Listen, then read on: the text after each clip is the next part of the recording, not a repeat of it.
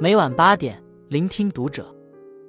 各位听友们，读者原创专栏现已全新上线，关注读者首页即可收听。今晚读者君给大家分享的文章来自作者遇见小圆。真正厉害的人都很会带病生活，内向又社恐一直是我的问题。好友露露上周发来这样一句话，接着又向我讲述了他的经历，颇为感慨。不久前，他参加了一次公司组织的跨部门团建聚会上，极具反差的两种画风让他不得其解：一边是健谈的同事在举杯敬酒，有说有笑，与他人打成一片；一边是不善言谈的同事，沉默的吃着小零食，低头玩手机，略显局促。他实在想不通，为什么有人在社交中能自来熟，而自己却窘迫的想逃，表现得格格不入。为消除社恐。他之后还强迫自己参加各种活动，即便兴致不高。在此过程中，朋友没交到几个，体验感反而很差。他仿若困在了室友焦虑中，而今不知如何是好。听完后，突然想起一句话：一个人最大的问题是无法放过自己。有时怕被说不合群，就假装外向；无法接受不完美，就为难自己。我们总说问题太多。其实是没学会带病生活，改变不了就与之共存，又有什么大不了呢？一和自己较劲的人有多心累？生活中不乏这样的场景：早早计划好一天的安排，但落到实处，不仅啥也没干成，还感到身心俱疲，只剩叹息。出门想看个电影，却懊恼连一身穿搭都搞不定，怕这被人说太土，怕那被人说风格怪异。有时渴望改变糟糕的状态。可还没行动，就陷入了一轮新的心理焦虑。更让人泪崩的是，敏感且内耗，不仅没把问题解决，最后还成了问题的囚徒，进行自我贬低。张国荣生前拍的电影《异度空间》中的心理医生阿战是如此，被嫌弃的松子的一生中的松子也是这般。前者因女友自杀深陷痛苦，试图用压抑和遗忘走出创伤。却失去了爱人的能力。后者因原生家庭的阴影，以致过度自卑，在忍让与自伤中走向堕落。正如莎士比亚所言：“一个人思虑太多，就会失去做人的乐趣。越是和自己较劲，越难放眼未来。当你学会放下，反而会发现当下的美好。”想起当当网的创始人于于曾在一次采访中被问到：“你最不自信的地方是哪儿？”他说：“长相。”因为容貌焦虑，他很长一段时间里深陷自卑。出门前会搭配几套衣服，再三从镜子中确认是否得体，却依然不满意。与彼时从容大方的状态相比，他前后气质上差距甚大。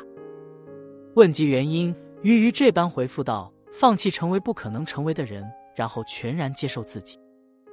的确，人生路漫漫，有追求是好事。”但与己过于苛刻，就会作茧自缚，越活越累。网络上曾流传着这样一种说法：成功了，你是 leader；失败了，那你就是 loser。可凡事无法面面俱到，全力以赴过，本就是一种胜利。倘若你陷入了完美主义的怪圈，还请接受那个真实的自己，告诉他你已经做得足够好了。心若简单，世界也就简单了。二，接受无能为力。比追求完美更值得。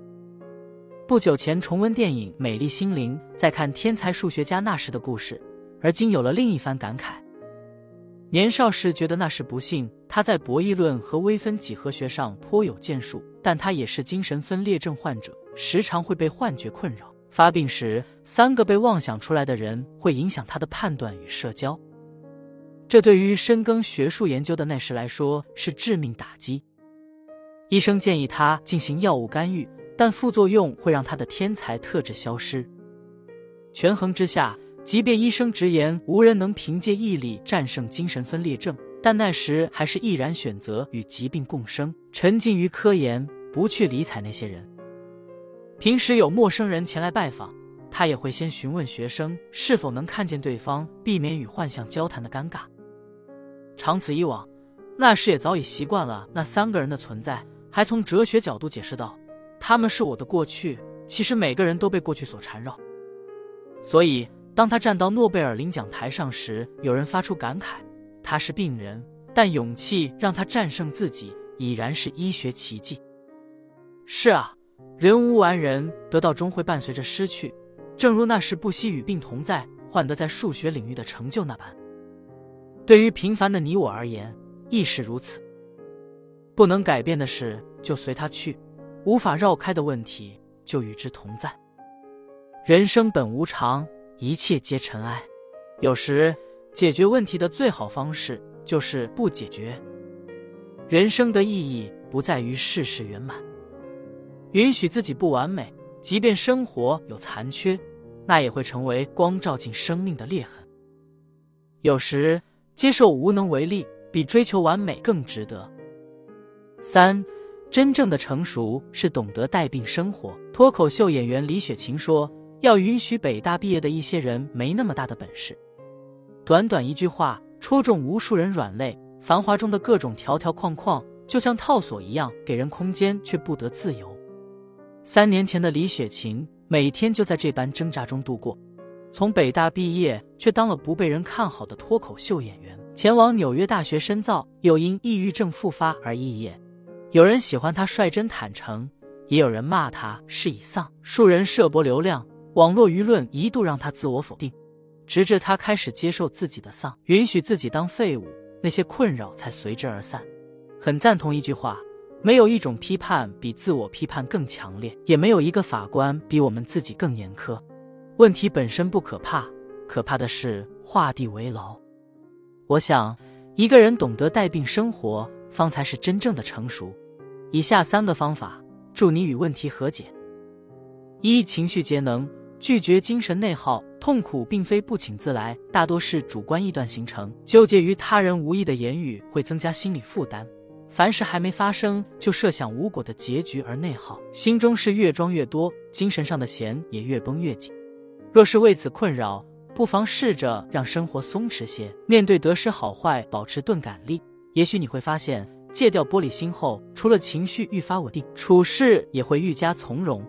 二，露出伤疤，无条件接纳自己。知乎上看到有人问：如果等我们变得很优秀再去谈恋爱，还来得及吗？高赞回答说：当我们发自内心不接纳自己时，也很难收获爱情。仔细想想，的确如此。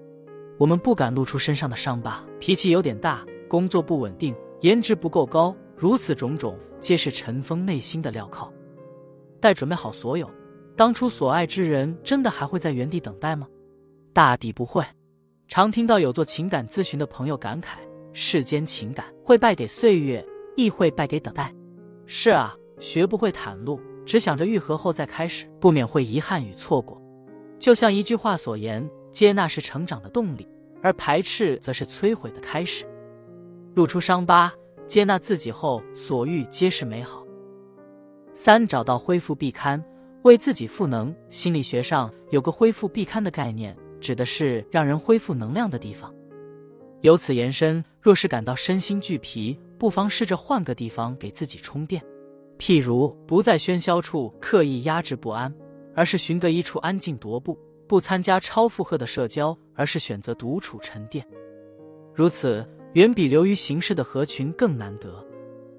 想想那些彻夜难眠的日子，是执于一念的见证；还有那些跨不过的坎，藏着自己无法释怀的意难平。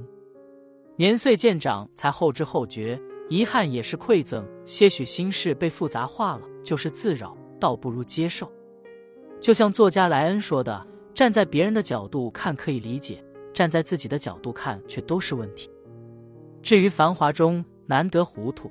带着问题生活才是智慧。点个再看，愿你我在平凡的点滴中拥有不凡的生活态度，与优秀的自己不期而遇。关注读者，感恩遇见。